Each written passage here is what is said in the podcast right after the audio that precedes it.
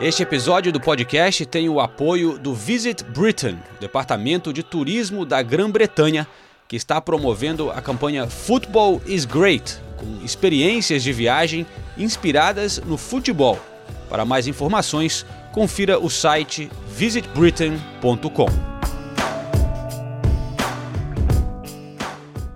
Ladies and gentlemen, welcome to London Heathrow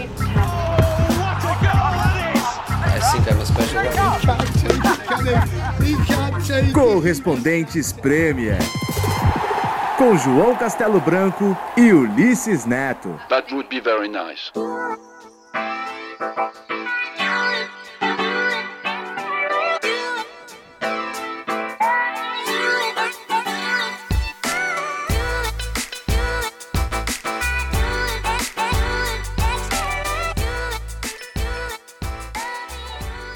Olá pessoal, aqui é o João Castelo Branco e hoje temos um episódio diferente por aqui. Como estamos em data FIFA, não falaremos das rodadas recentes do futebol inglês. Na verdade, produzimos uma reportagem especial. Estou ao lado do meu parceiro Ulisses Neto para contar uma história que eu tenho certeza que poucos de vocês escutando aí já ouviram, hein? Ô, louco, hein, João? Agora até eu fiquei curioso aqui. Que, que história é essa que você está trazendo que a nossa audiência ainda não conhece? A história é sobre um brasileiro que veio aqui para a Inglaterra. Hoje em dia o que não falta é brasileiro, né, na Premier League. Aliás, essa temporada uma quantidade absurda de conterrâneos nossos, são 21 no total. Muitos deles é, protagonistas nas suas equipes e tal. Só que a gente, se a gente pensar, né, até não muito tempo atrás, a história era bem diferente. O brasileiro era sempre visto com desconfiança na Inglaterra, né? Eu até lembro quando eu cheguei aqui, não tinha esse pessoal todo uh, fazendo festa aqui na Premier League. Também era difícil para os jogadores, se a gente pensar, né, para eles se adaptarem, porque de fato é um país muito diferente do Brasil, né, João? Então, essa história é de uma outra época, quando lá no início da Premier League não eram não só poucos brasileiros, né, mas eram poucos estrangeiros por aqui. Quase não tinha estrangeiro aqui na Inglaterra, né? Bom, é, é, eu acho que no Brasil todo mundo sabe que o Mirandinha foi o primeiro brasileiro a atuar na elite do futebol inglês, jogando pelo Newcastle no final dos anos 1980. Você lembra da chegada dele, João? Você já estava por aqui quando ele chegou? Ou tava para desembarcar também, né? Cara, eu era muito pequeno. Eu cheguei em 89. 88, 89, mas não lembro tanto do Mirandinha na época, não. Mas as pessoas falavam dele. É, eu não lembro muito dele jogando. Mas dá para dizer é, que eu lembro bem do Juninho, cara. Ele, Juninho Paulista, é, foi o primeiro grande ídolo brasileiro aqui na Inglaterra. Assim, os caras, todo mundo adorava ele, né? Deixou ah. uma ótima é, impressão, cara. E eu, como São Paulino, fiquei triste, viu, João? Foi a primeira grande perda como jogador. Não, acho que teve, teve o Raí antes também. Mas o, o, Juninho, eu fiquei bem triste quando ele veio pra cá. Mas tô chegando perto, é essa a história que você quer contar. Que o Juninho depois ficou conhecido como Juninho Paulista, né? Mas pros São Paulinos era só Juninho. É dele que você quer Não, falar? Tá, tá esquentando, cara. Mas o Juninho, é... essa aí todo mundo já conhece, né? Já é, é manjada. É... Mas é um cara que foi antes do Juninho e um outro ídolo do seu time, Ulisses, que veio para cá, foi recebido com pompa e circunstâncias, chamaram a imprensa toda que para isso? ele ser apresentado. É, foi um negócio assim, aqui foi uma grande notícia na época, capa de jornal e tudo. Antes do Juninho. Você tá sabendo quem é? Não, an antes do Juninho eu não faço a menor ideia. Aqui na Inglaterra não faço a menor ideia. Peraí que eu vou te dar uma dica então, Ulisses. É um de seus grandes ídolos do São Paulo. Ele chegou a assinar um pré-contrato com o Everton aqui da Inglaterra. E se você ainda não sabe, eu vou tocar. Vamos dar um sobe-som aqui, escuta isso e vê se você adivinha.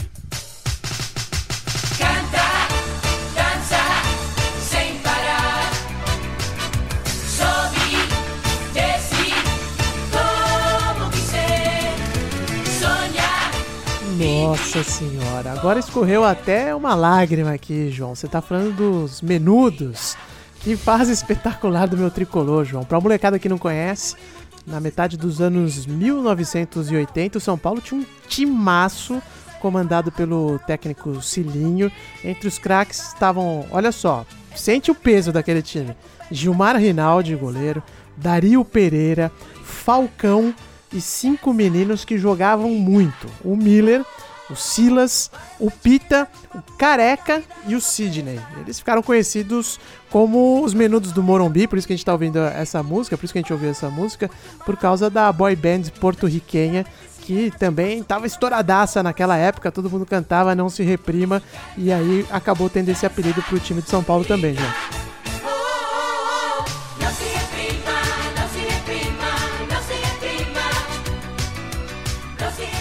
Exatamente. Você tá no caminho certo. É um dessa turma aí que viajou para cá para Inglaterra, chegou, pegaram o cara de, no aeroporto de limousine, levaram para ser apresentado aos jornalistas, mas aí no fim ele nunca jogou na Inglaterra.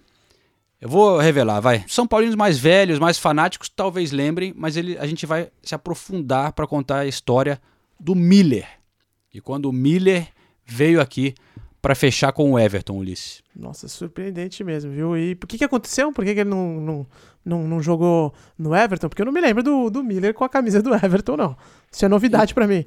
Não, então, calma. Agora vamos contar essa história então direitinho aqui nesse podcast, trazendo os principais personagens da transferência que poderia ter sido uma das maiores naquela época na Premier League, mas que no final terminou num grande papelão e constrangimento para todos os lados. É, o, o, Miller sempre foi um sujeito muito sui generis, né?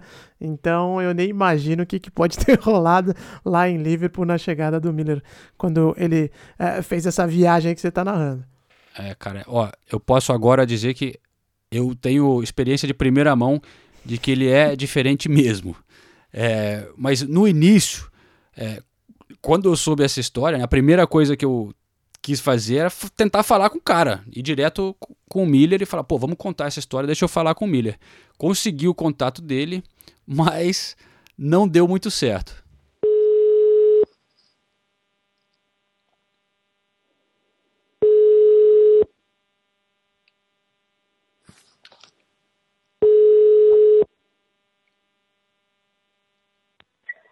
Oi. Alô, bom dia. É, Muller tá falando? Eu? Oi, Miller. Aqui é João Castelo Branco. É, eu sou correspondente da ESPN Brasil, em Londres. É, hum? Desculpa te atrapalhar. Você poderia falar um minutinho com a gente, Miller? É que eu vou entrar no banheiro agora. Oi, desculpa? Eu, eu... Pode ligar daqui uma meia hora? Pode ser? Sim, claro. Tá bom? Eu te ligo. Obrigado. Valeu. Valeu. Nossa senhora, ainda bem que você não perguntou o que ele foi fazer no banheiro, né? Pô, eu achei que ele ia pelo menos perguntar oh, sobre o que, que você quer falar tal, né? Mas não. É, tipo, eu fiquei. Porra, como é que não. Acabou assim a conversa? Ele não. Ele não se interessou por. Bom, enfim, mas já tinham me dito que ele era meio bicho do mato mesmo. É. Então eu falei, bom, vou tentar de novo, então, como ele pediu, daqui a meia hora, mas eu já estava um pouco preocupado. Sua mensagem está sendo encaminhada para a caixa de mensagens e estará sujeita a cobranças após o sinal. É, e aí tentei de novo, depois de algumas horas no mesmo dia. E continuei tentando, né? Por mais uns dias, até que aí ficou claro que ele não ia me atender de jeito nenhum. Sua mensagem está sendo encaminhada para a caixa de mensagens e estará sujeita a cobranças após o sinal.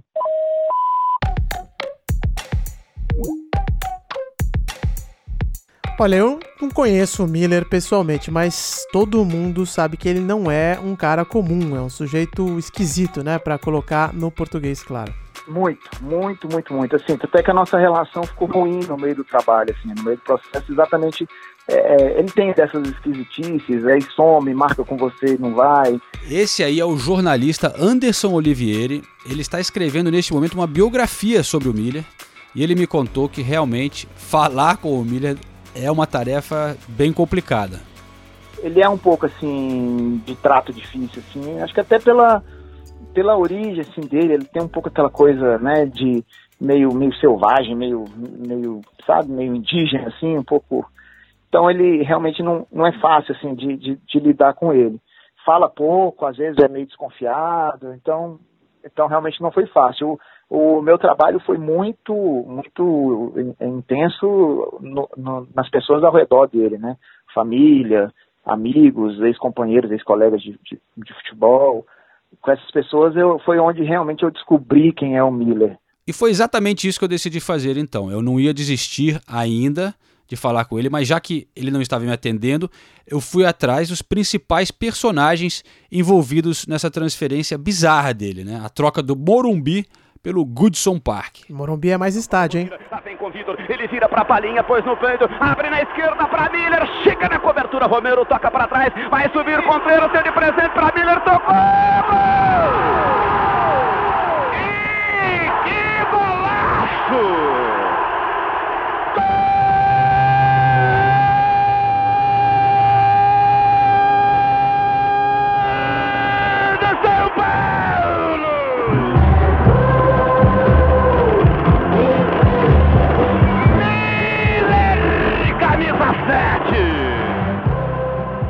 Ulisses, para de chorar aí, mano. Tá ficando feio, né?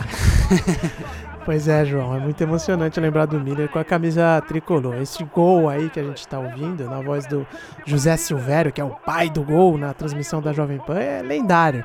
Final da Libertadores da América em 93, São Paulo e Universidade Católica. Infelizmente eu não pude ir nesse jogo porque era uma loucura, eu era muito pequeno e, e foram quase 100 mil pessoas no Morumbi, João. Dá para imaginar isso? E o Caraca, Miller fechou a goleada 5 a 1 pro tricolor, conquista do bicampeonato da Libertadores.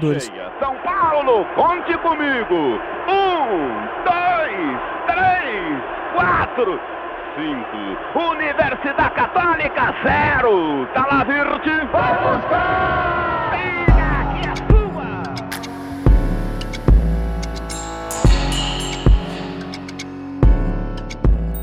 O Miller depois acabou ficando mais conhecido por ter quebrado financeiramente, né? Por ter virado pastor, abrir igreja evangélica e tal. Mas a gente não pode esquecer como ele foi brilhante em campo. Só para vocês terem uma ideia do currículo dele no tricolor, o Miller ganhou quatro campeonatos paulistas na época que o Paulistão era mais importante que o Brasileirão, para os paulistas, é claro, né? Dois campeonatos brasileiros, duas Libertadores e dois Mundiais. Além, é claro, de ter jogado três Copas do Mundo, incluindo a Copa de 94, quando ele fez parte do elenco do Tetra. Era reserva, é verdade, mas estava lá e foi tetracampeão do mundo. É, um atacante realmente especial, era impressionante. Como você disse, fez história no São Paulo, mas também peça importante no Torino, na Itália. Conquistou títulos com o Palmeiras, é, com o Cruzeiro. Só que é o seguinte, depois da Copa de 94, a situação dele no São Paulo já estava um pouco desgastada.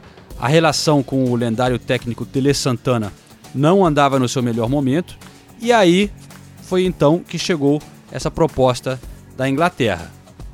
Primeiro, assim, eu devo dizer que o Everton cruzou o caminho do Miller pela primeira vez em 88. Assim que o Miller chegou ao Torino, ele foi no segundo semestre de 88, uh, ele fez a pré-temporada e o primeiro, uh, o torneio início ali para preparação para o campeonato italiano é, ia acontecer em Berna, na Suíça, é, uma Copa chamada Philips Cup. E o Everton participou dessa Copa. Curiosamente participou Cruzeiro aqui do Brasil, o Everton, um clube lá da Suíça, o Young Boys, e o Torino. O primeiro jogo do Miller pelo Torino foi exatamente contra o Everton, e o primeiro gol dele com a camisa do Torino foi contra o Everton, porque foi 2 a 2 esse jogo, ele marcou um dos gols, o Torino foi campeão do torneio nos pênaltis. Então ali foi a primeira vez que o Everton cruzou o caminho do, do Miller, né, em 88. E em seguida aconteceu esse episódio da transferência, que foi não tão em seguida, né? Porque só isso foi acontecer lá em setembro de 94. É, foi uma semana após a derrota do São Paulo na Libertadores da América. O Miller já estava um pouco desgastado ali no clube, né? Uma passagem, uma segunda passagem bem longa, com alguns atritos com o Tele. E surgiu a proposta do Everton, que era a lanterna do campeonato inglês.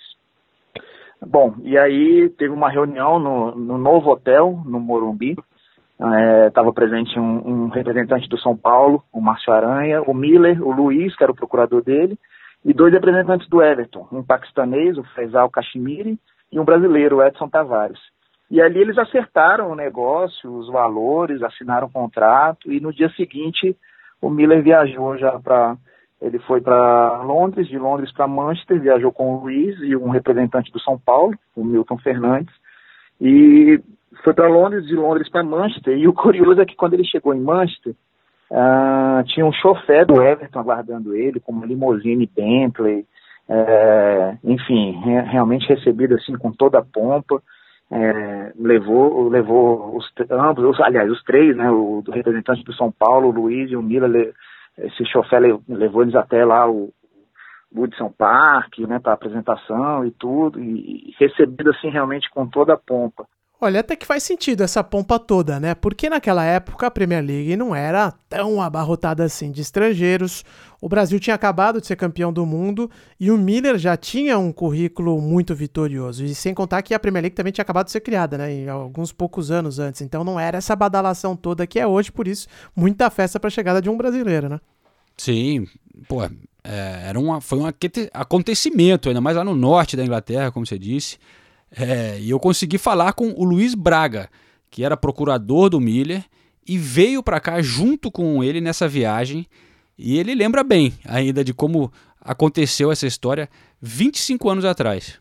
Aconteceu que um representante mandado aqui em São Paulo a pedido do presidente do Everton, ele nos procurou, ele fez, ficou uma semana aqui, é, nos é, ficamos, se reuniu com a gente para discutir a parte do contrato do, do Miller, se reuniu junto com o presidente do São Paulo, na época era o Fernando Casal de Rey, né, para acertar valor de passe, né, que naquela época tinha passe, né, aí pegamos um avião, eu, o Miller e o diretor financeiro do São Paulo,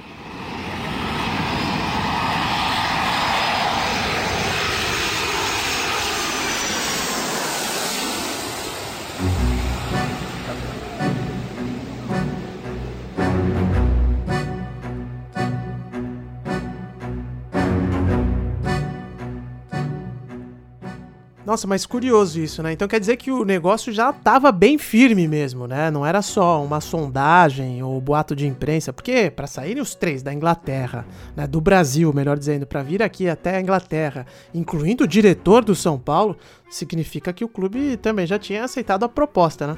saímos daqui com um contrato assinado. O diretor, o diretor financeiro é, foi foi com a gente que ele ia representar o São Paulo na assinatura do contrato, eu ia assinar pelo atleta, ele pelo clube e ele já ia pegar o cheque né, do, do pagamento.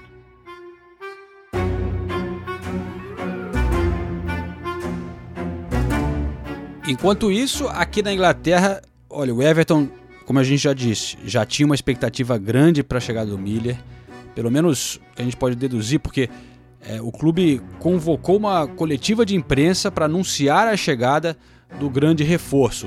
É, e tava cheio de gente lá esperando o cara é, dar a primeira coletiva e tal. We'd been following this story of his Brazilian Muller for, for quite some time and uh, nós estávamos acompanhando a história do Miller brasileiro há um tempo. Era algo exótico para o Everton naquela altura, porque a gente nunca tinha visto nada parecido no clube. Acho que ele tinha ido bem na Copa de 1994, que foi na América, não foi? Of 94, uh, which would be, I think, America, wouldn't it? Essa é a voz do repórter Alan Meyers, que na época trabalhava para uma rádio local de Liverpool. Ele estava lá esperando a chegada do Miller.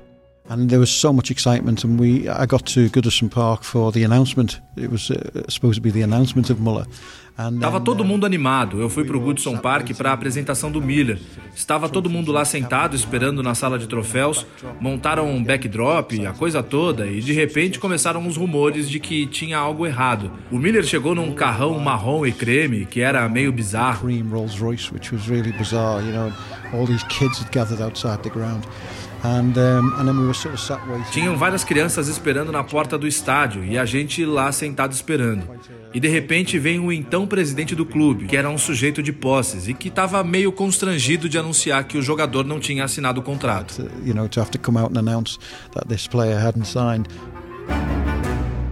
Não, não, não, peraí, peraí. Como assim? Hadn't signed it?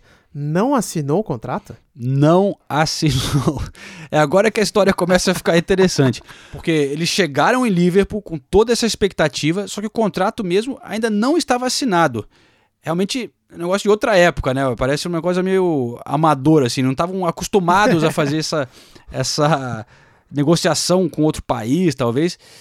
E na hora em que eles finalmente conheceram o presidente do Everton, que veio a surpresa é, para o Miller e o empresário. Aí quando o, foram perguntar se já podia apresentar, ele falou assim, não, mas vamos. Como é que vai apresentar se nós nem discutimos o contrato ainda? Aí o Miller não entendia nada de inglês, né? Eu falando. Aí eu falei, mas como não. Nós já temos o pré-contrato. Aí eu abri a pasta e mostrei, né, o, a nossa via do que eu tinha levado do, do contrato, que esse pseudo representante do, do Everton veio aqui e assinou, né? Aí o, o presidente falou assim, não, vocês estão loucos, esse, eu mandei essa pessoa lá para o Brasil apenas para saber se ele teria interesse em jogar aqui e se ele teria interesse em vir aqui discutir a base do contrato. Mas esse valor aí, é, eu não tenho condição de pagar, é, é, fora da realidade, não sei o que, não sei o que, não sei o que. Na época, o presidente do Everton era Peter Johnson, um empresário milionário que também investia no futebol. Segundo a apuração do Anderson Olivieri, o valor fechado entre o representante do Everton e o Miller era para um salário de 16 mil libras por semana, além das luvas. Só que chegando em Liverpool, a conversa mudou. Mas aí o Peter Johnson começou a questionar os valores, dizendo que 16 mil é, por mês, libras, né? Libras é, por mês era um absurdo, que ninguém ali ganhava aquilo libras, é, 16.500 libras por semana, na realidade. E aí, dizendo que aquilo era um absurdo, que no clube, nenhum clube havia pagado aquilo na, naquela época, nenhum jogador, tudo, e, e que, que, pagaria 10 mil, porque na verdade o, o, o, o procurador do Milan queria 16.500 é, isento, já livres, né, líquido. E o, e o Peter Johnson disse que não, que o máximo que pagaria era 10 mil brutos. Interessante isso. E aqui é importante fazer um adendo sobre o contexto da época, né, que era o ano de 1994.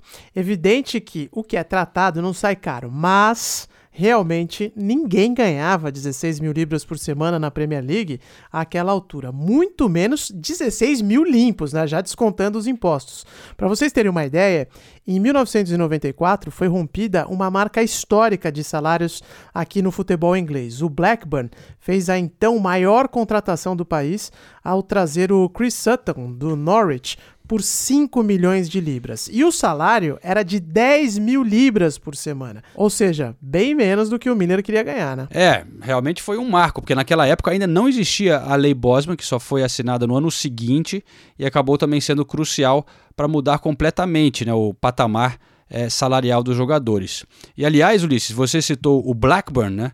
Eles foram os campeões da Premier League naquele ano, com um pontinho a mais do que o Manchester United da lenda Eric Cantona.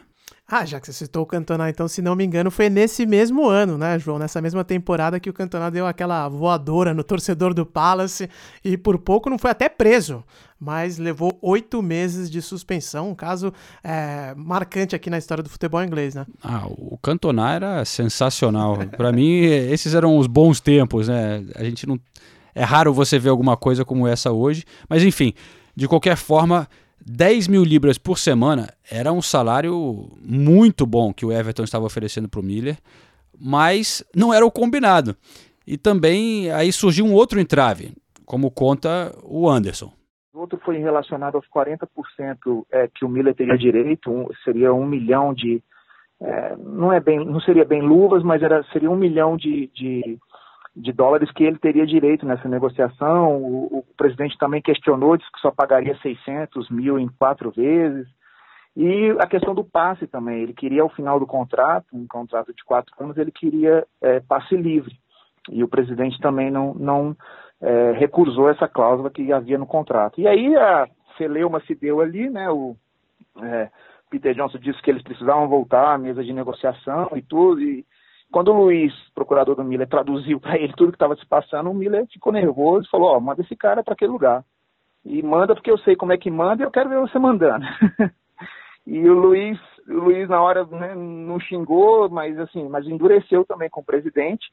Disse que ou eles mantinham um contrato lá assinado no Brasil, ou eles voltariam no dia seguinte. Yeah, you fucking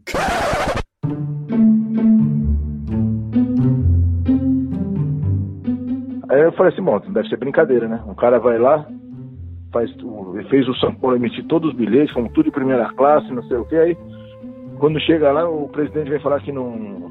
Que o, o, o cara que ele mandou aqui no Brasil era só para perguntar se o Milho tinha interesse de jogar lá. Aí nós voltamos, é, aí nós fomos, voltamos pro hotel, voltamos pro hotel é, falei assim, não, isso aí, esse valor, vocês não precisam nem, por esse valor aí que, você, que tá no, que vocês acordaram entre vocês aí, vocês não precisam nem ficar aqui, não vão apresentar coisa nenhuma. Aí fomos pro, pro hotel, né? Que a gente tinha uma reserva lá. E voltamos no primeiro dia, no, no, no dia subsequente.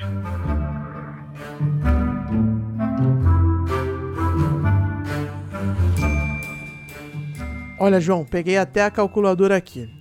A oferta do Everton daria mais ou menos uns 65 mil reais por mês. Repito, era um bom dinheiro para a época, mas isso sem descontar o imposto de renda, que aqui na Inglaterra é bem mais alto que no Brasil. Pô, bem mais alto. Inclusive, a versão que circulou na época aqui na Inglaterra foi de que o negócio não saiu porque o Miller queria que o Everton cobrisse os impostos. And basically what had happened is that he'd expected Everton to pay his tax um, when he came over. Basicamente, o que aconteceu foi que ele esperava que o Everton pagasse também o imposto de renda dele na Inglaterra. E o clube não queria fazer isso por questões legais, sem falar que provavelmente não tinha interesse em gastar tanto.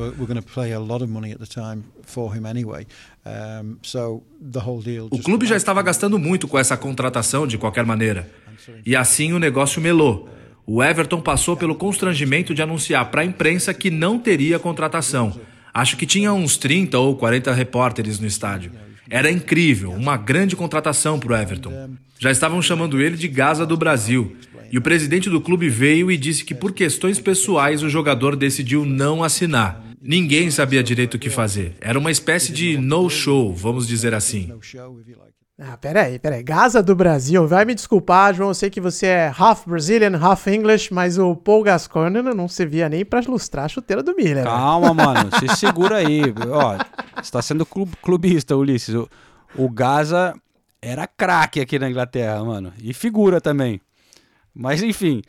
Imagina, cara, os, jornal, os jornalistas recebendo a informação, tá todo mundo lá na sala esperando, aí avisam que a coletiva tá cancelada e que o Gaza do Brasil, né, um dos grandes jogadores, não ia mais jogar pro Everton. Imagina que loucura, cara.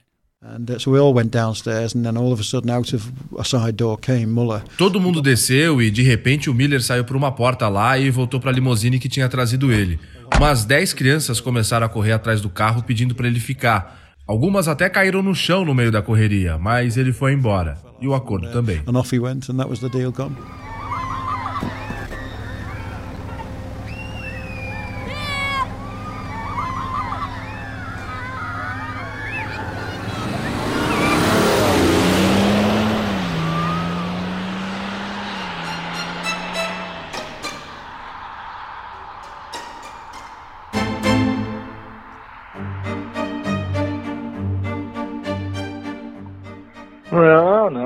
Gente sabia. A gente sabia que os recebimentos eram semanais e sabia também que o imposto de renda era por volta de 47%, se não me engano, 48%, uma coisa assim, que levava quase a metade. Mas por isso que o valor que na época foi acertado era um valor alto, que senão Pô, o, Miller ele tinha o maior salário do São Paulo. Ele tinha acabado de ser bicampeão mundial, tinha, tava, tinha acabado de jogar a Copa do Mundo, ele estava tava no auge da carreira. Você acha que ele ia sair daqui para ir passear em Everton?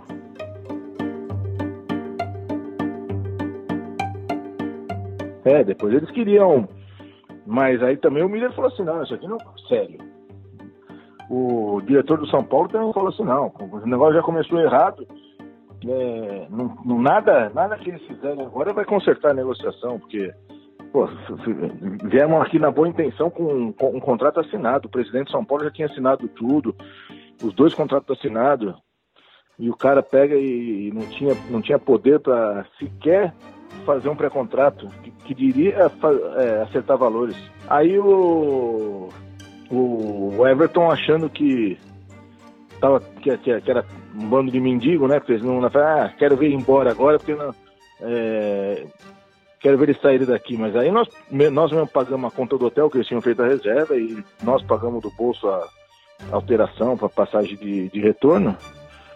E viemos embora no dia seguinte. Ficamos aí, acho que somar tudo não deu 48 horas.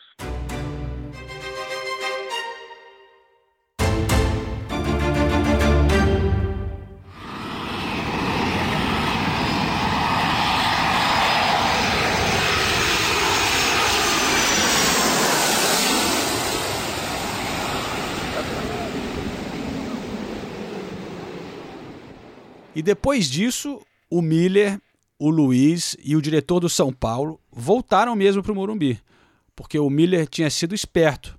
Mesmo tendo assinado o pré-contrato com o Everton, ele não rompeu o contrato com o São Paulo, então ele ainda tinha um emprego bom esperando ele de qualquer forma. Mas a desventura deles na Inglaterra ainda tinha um outro capítulo bem curioso. Manhã cedo, quando eles é, foram fazer o check-out no hotel, que eles pediram ao, ao carregador de malas um, um número de táxi para que eles pudessem ligar. O carregador de malas era um fã do Miller e perguntou se eles não se importariam dele levá-los ao, ao, aeroporto de Manchester. E aí eles, não, na hora, aceitaram e tudo, e, e o Miller estava com três malas grandes, porque ele já não voltaria mais ao Brasil, já seria a mudança dele. A ideia já era ficar. E aí ele, quando eles saíram para ver o carro do rapaz, era um Fusquinha. E aí o rapaz arrumou duas varetas na, na, na, tampa do motor, colocou uma mala ali, outras duas em cima no, no teto, amarrou e levou, é, levou lá para Manchester, para o aeroporto. E aí então a, a história fica é, mais engraçada até por isso, né? Ele foi recebido no país com limousine, chofé, toda aquela pompa e deixou o país de, de Fusca, quase que fugido, porque o Everton estava atrás, querendo continuar as negociações, mas ele preferiu se mandar, viu que ali não, não ia render uma coisa boa e voltou para o Brasil.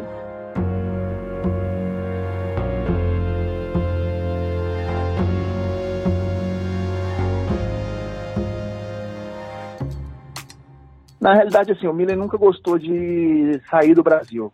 Ah, ele, é, a própria primeira saída dele, assim, para o Torino, foi muito conturbado, os primeiros meses de, de, de, adaptação muito difícil, muito problema com frio, muita saudade do Brasil.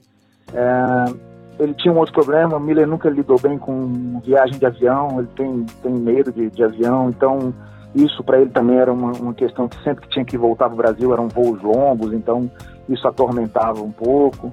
É, então, não, não foi só especificamente o Everton. O Miller teve problema de, de, é, de adaptação no Torino, no Japão, ah, por onde ele passou na volta à Itália para o Perugia também teve problemas, é, porque ele era de difícil adaptação.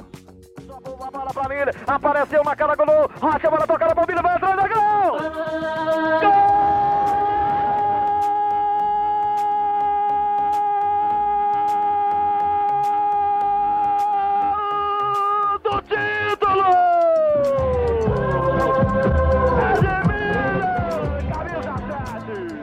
É, João, esse é o meu gol favorito do Miller com a sete sagrada do tricolor. É um gol feio, bizarro, meio de costas, meio de bunda, mas é o gol do título, como narrou meu amigo Nilson César na Jovem Pan em 93. São Paulo 3, Milan 2, eternizando o Miller no Morumbi.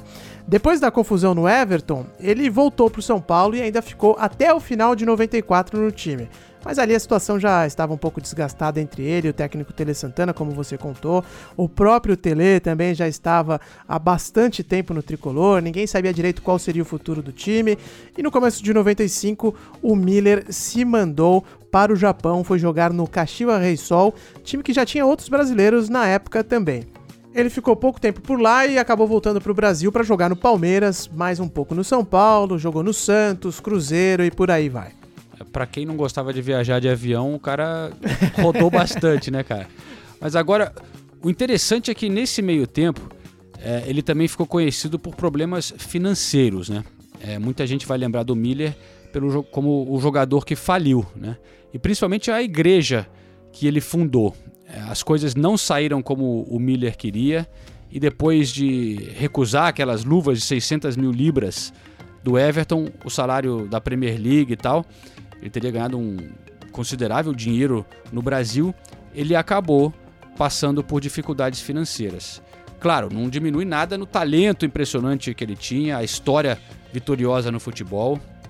É, mas eu conversei com outro daquela turma, do outro menudo, o Silas, que teve relação bem próxima com o Miller naquela época e comentou um pouco dessa história extracampo do camisa 7. E ele levantou um ponto interessante. É, talvez a má sorte do Miller seja mais famosa e tal, porque ele era um jogador muito popular na época. Mas, na realidade, né, grande parte dos ex-atletas dessa geração acaba passando por situações semelhantes quando para de jogar. João, eu acho que isso não é um, assim, uma, uma particularidade do Miller, né? Eu acho que isso é, são números do futebol, né? É, é, os números do futebol com relação à carreira e transição, eles são números ruins, né? É, é, 50% dos divórcios que acontecem entre atletas é no primeiro ano depois que o cara se aposenta. 65% dos atletas, por cento dos atletas não tem diploma de graduação escolar e nem habilidade para trabalhar no mercado. 78% dos atletas estão falidos, né? É, financeiramente, divorciados e desempregados dois anos depois que se aposentam. Então, esses números são, são tristes, né? É, é, você vê, eu outro dia completei 31 anos de casado. Minha filha forma medicina agora dia 15. O menino mais velho é empresário e o mais novo joga futebol, joga no 15 Piracicaba, tá no profissional. Então, é, é, eu acho que estrutura de família é fundamental quando você quer ter, sabe, sucesso na vida. Sucesso na carreira, o cara que é craque tem. Você vê o Walter, por exemplo, que está jogando lá no CSA, que jogou no Inter, jogou no Goiás. Vai ter problema com a parte física quando está tendo agora já jogando, quando parar vai continuar tendo. Então, isso assim é muito delicado, né? Olha, João, você tá de parabéns, viu? Achou até o Silas, cara. Fazia tempo que eu não escutava dele. O que, que ele anda fazendo hoje em dia, hein? É, então, a gente conversou com ele, ele estava passando aqui pela Inglaterra mesmo, fazendo um tour pela Europa.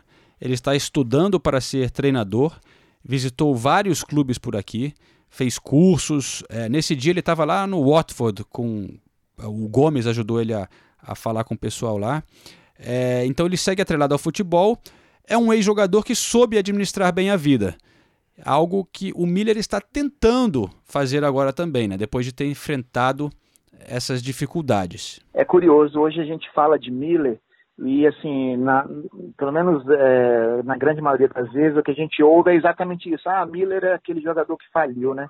E assim, eu, eu, eu lembro da carreira do Miller e eu achei, achava assim um, um jogadoraço, assim, um cara que, que viveu dois momentos de carreira bem distintos, né? Aquele de jogador força, velocidade, muita explosão, e um jogador que depois ali na volta do Japão se tornou cerebral, inteligentíssimo, meio toque na bola, deixava o companheiro na cara do gol. Enfim, eu, eu achava o Miller assim, um, um realmente um fracasso de bola. E, e aí uma vez eu conversando com o Toninho Cerezo, e, ele, e aí ele me falou, ele falou, Anderson, é, o que, que importa se o Miller perdeu tudo, se o Miller hoje não está bem financeiramente? É, o que importa é a carreira grandiosa que ele teve, é o, são os títulos que ele é um campeonismo. E assim, e a minha ideia com o livro é, é, é juntar as duas coisas. Eu acho que, que há interesse jornalístico em ambos, em, em ambos os assuntos, tanto em mostrar quem foi o Miller jogador, quanto em, em, revelar que, de fato, o Miller foi um mau gestor do dinheiro dele, tá? de tudo que ele ganhou na carreira. Ele, ele viveu um momento em que jogadores de futebol já ganhavam muito bem, ainda mais ele, jogador de primeira linha. Em vários momentos ele foi maior salário do Brasil, quando ele não era o maior, ele estava no top 3. Então ele veio numa geração que realmente ganhou muito dinheiro e não soube administrar isso bem, não soube, né? E de fato perdeu tudo. Teve problema de separação, teve problema de construir uma igreja em Belo Horizonte e, e depois perder esse, tanto a construção quanto o terreno, enfim. E, e, e o dinheiro acabou indo realmente embora dessa forma. Nunca foi um jogador dado a, bebida, droga, nada do tipo, não bebe, nunca usou droga, mas teve esse problema com, com a má, má gestão do dinheiro. Então, de fato, ele realmente, em termos do que construiu na carreira, um jogador que morou em Castelo, na Itália, teve Ferrari e tudo, é, hoje a situação é um, é um pouco complicada, mora de aluguel, né, tem, tem lá suas dificuldades, mas é, vive dignamente, é, é uma é um grande ídolo da história do São Paulo e eu acho que é um cara que merece ter a, a história contada pelos dois vieses, tanto o da, o da derrocada financeira, mas também quanto o das glórias dentro do futebol, né?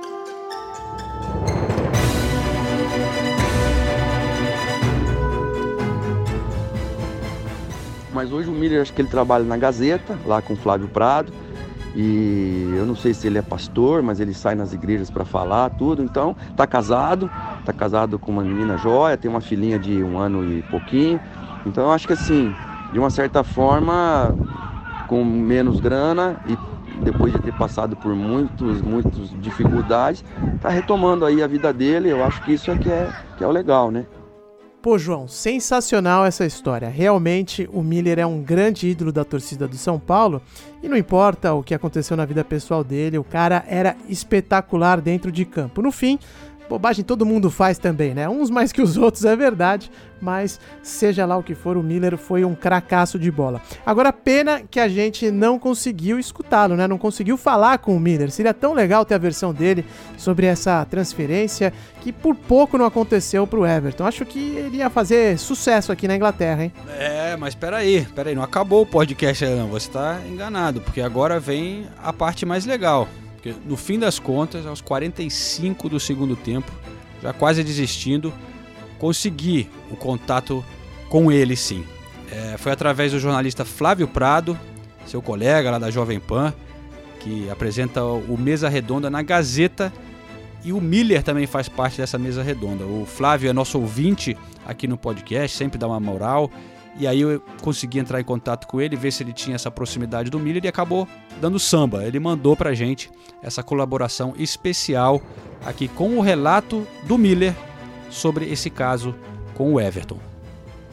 Quando acabou a Copa do Mundo, depois do tetracampeonato, nós disputamos o Campeonato Brasileiro e a final da Libertadores contra o Vélez. Perdemos, quando nós perdemos a final da Libertadores, o saudoso Márcio Aranha, que ele chegou para mim e disse assim: Olha, você e o Palhinha estão fora, ele não quer mais vocês.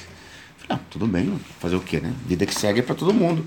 E aí foi que houve, é, coincidiu que teve essa proposta do Everton, assinei o, o chamado pré-contrato, tudo, as coisas, as minhas reivindicações que eu, que eu queria, tudo. O presidente, era por fax antigamente, né? O presidente do Everton mandou um fax, assinou, concordando tudo, eu assinei, quer dizer, tá tudo certo. E aí o, o financeiro do São Paulo viajou junto comigo é, para Liverpool, é, junto com o meu colega que foi me ajudar, é, porque ele falava inglês. E quando nós chegamos lá, falou, Vitor, de manhã, é, desci em Manchester, de Manchester pegamos o carro para Liverpool, é, passei o dia inteiro fazendo exame, um frio danado lá em Liverpool.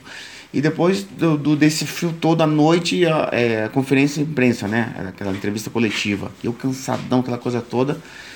E antes da, da, da, da, entrevista coletiva, o presidente, o treinador, porque lá sabe que o treinador é normal, né? Ele que faz todas as. Ele é um manager do, do clube, normal isso aí lá na, na Inglaterra. Tava o treinador, o presidente e o diretor do, do, do, Everton. E eu com o diretor do São Paulo Financeiro e o meu colega, né, que fala inglês, e o empresário também que intermediou. E ele, o presidente virou assim para mim e disse: Olha, negócio é o seguinte, ó, essas reivindicações aqui não vou te dar nada. Só vou só o contrato mesmo, tá, etc, aquela coisa toda, tá, mas todas essas coisas que você pediu, tá, eu, eu, a gente não vai dar. Quero o quê? Que tipo de coisa? A, a, casa, a, aluguel de casa, que é uma coisa tão normal, né, quando o jogador vai para a Europa, o clube aluga uma casa para ele. Aqui também no Brasil é normal também Lógico. isso. A, a casa aluguel, é plano de saúde, é, passagens aéreas, é carro, e Flávio, você, você tem uma ideia? Tudo isso eu pensei, ah, tô, não tem problema, eu, eu me viro aqui, né? É, mas só que eu, eu, tava, eu tava pegado ao contrato financeiro, porque elas pagam a, casa, a cada 15 dias. Só que eu tinha, eu tinha feito um acordo com o presidente, com a assinatura do presidente. Eu tenho até hoje esse contrato em casa. É, o presidente disse assim: olha, a gente vai te dar uma luva de um, de um milhão de dólares, né? E o contrato normal que você ganha a cada 15 dias, como é uma cultura aqui no futebol inglês. E ele disse assim: não, não, o, o, o, milhão de dólares também a gente não vai poder dar, porque é, foi um acordo que eu fiz, mas eu pensei bem que o Everton não tem condição de pagar isso para você. Eu falei, tá bom, se não tem condição, então eu tenho contrato de vigência com o São Paulo, vou voltar. Não estou passando fome, quer dizer, então eles que é, é, não é, não foram fiéis no acordo que fizeram comigo, desde aqui de São Paulo. Eu não ia sair de São Paulo sem nada. Claro. Eu, não, eu quero um contrato assinado, um pré-contrato assinado pelo presidente do clube, que tem validade, com o papel timbrado com o logo do clube, aquela coisa toda normal. Isso é uma coisa muito prática antigamente, até hoje também, até melhor hoje. E aí, quando aconteceu tudo isso, o presidente não acreditava que eu não ia dar entrevista e ia voltar. Ele não acreditava nisso que eu já estava lá, e do outra, na outra sala estava a, a imprensa toda, né, BBC de Londres, aquela coisa toda, que, a Globo, né, tudo, hum. todo mundo querendo dar entrevista, é, é, me entrevistar, né, e aí, o que aconteceu? Tá, eu falei assim, não, vou voltar pro hotel, vou jantar, tô cansado, falei isso pro, pro presidente, pro, pro, treinador, fui pro, pro hotel, de, tomei um banho, descansei, estava jantando, aí o empresário veio e falou assim, ó, o presidente falou assim, se você quiser voltar atrás, tá, ele aceita conversar só você e ele na casa dele, eu falei, não, minha decisão está tomada agora, não volto atrás. Aí eu voltei para São Paulo. A história foi essa. E o que aconteceu? Você tem ideia por que, que ele mudou de opinião? Não sei. Para mim foi um homem sem palavra, porque ele assinou, hein? Não foi, não foi só um, um, um acordo verbal. Foi um acordo, um pré-contrato com papel timbrado do clube Everton. Ele assinou, eu assinei junto com o, o empresário, o diretor, tá tudo, todo mundo competente assinou e eh, remandou o fax para eles lá, tudo, tudo certo, eu fiquei com a cópia, e por isso que o São Paulo, inclusive o diretor financeiro do São Paulo foi porque ele tinha que receber aquela coisa toda, tá? Então tava tudo certo, o São Paulo concordou, eu concordei, tava todo mundo acordado com pré-contrato, né? Porque o São Paulo também não ia me deixar sair daqui de São Paulo é, sem um pré-contrato, né? Que era uma garantia para mim. Só que eu fiz o seguinte, falei assim, o presidente, enquanto é, não tiver tudo certo, eu não assino uma rescisão com o São Paulo. E foi o que aconteceu. Diante de tudo isso, eu voltei para São Paulo, Fiquei até o final do, de 94 disputando o Campeonato Brasileiro, mas mais ficava de fora do que jogava, porque o, o Telege tinha mandado contratar o Ayrton no meu lugar. E aí foi que em dezembro de 94 eu fui pro Japão. Por que, que o Tele não queria você mais? Não sei, Flavito, até porque, poxa vida, né, diante de todos aqueles títulos que nós ganhamos, né? Foi uma coisa do Tele, eu e Palinha. Tanto é que o Palinha foi pro Cruzeiro e eu fui pro fui pro Japão. Em 95, fiquei três meses no Japão depois que eu voltei para jogar pelo Palmeiras. A última, como é que você define o seu momento atual como pessoa, o seu trabalho atual? Como é que tá a vida do Miller nesse momento? Poxa, Fabinho, estou muito feliz, né? Como comentarista aqui na Gazeta. Já são mais, é, mais de 10 anos como comentarista. Comecei na, na Band, na Copa de 2006, na Alemanha, junto com o Dunga. Depois, em 2007, segundo semestre, eu passei para é, o Sport TV. Eu vejo que para mim tudo ali foi uma escola, né? Porque na televisão você tem que saber falar, você tem que... Então, para mim foi uma escola, Band e principalmente a Globo, porque eu fiquei muito tempo no Sport TV. Então, quando eu fiquei muito tempo lá, eu aprendi muito, né? É, a lidar com a câmera, aquela coisa toda. E hoje, muitas coisas eu tiro de letra por conta disso, né? Porque foi uma escola para mim que eu errava muito, né? E nesse errar muito, isso aí foi uma coisa positiva para mim que hoje na Gazeta aqui no Mesa Redonda, no Gazeta Esportiva, para mim eu tô muito mais maduro e muito mais feliz, né? Porque aqui é uma casa muito boa de se trabalhar. Valeu aí, João. Miller contando a história para vocês.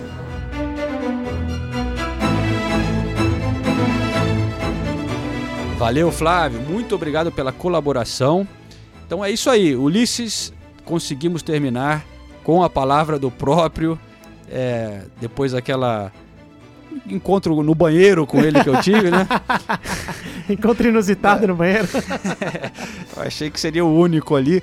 Mas, enfim, é muito bom ver né, que no fim dessa história toda, é, as coisas estão se encaminhando bem é, para o Milha. Você tem saudade dele no seu, no seu São Paulo nesse momento? Nossa, eu vou falar isso para um São Paulino em 2019. Você quer que eu comece a chorar aqui, né, João? Eu tenho muita saudade, não só do Miller, mas principalmente daquela época vitoriosa do meu tricolor. E olha, a torcida do Everton, que hoje tem o Richarlison e o Bernard, né? O Bernard join the legs, mas o Richarlison, principalmente, que faz muito sucesso aqui na Inglaterra, eles não fazem ideia do atacante que deixaram de ter na história deles. O Miller com certeza traria um impacto grande lá no Goodson Park, João.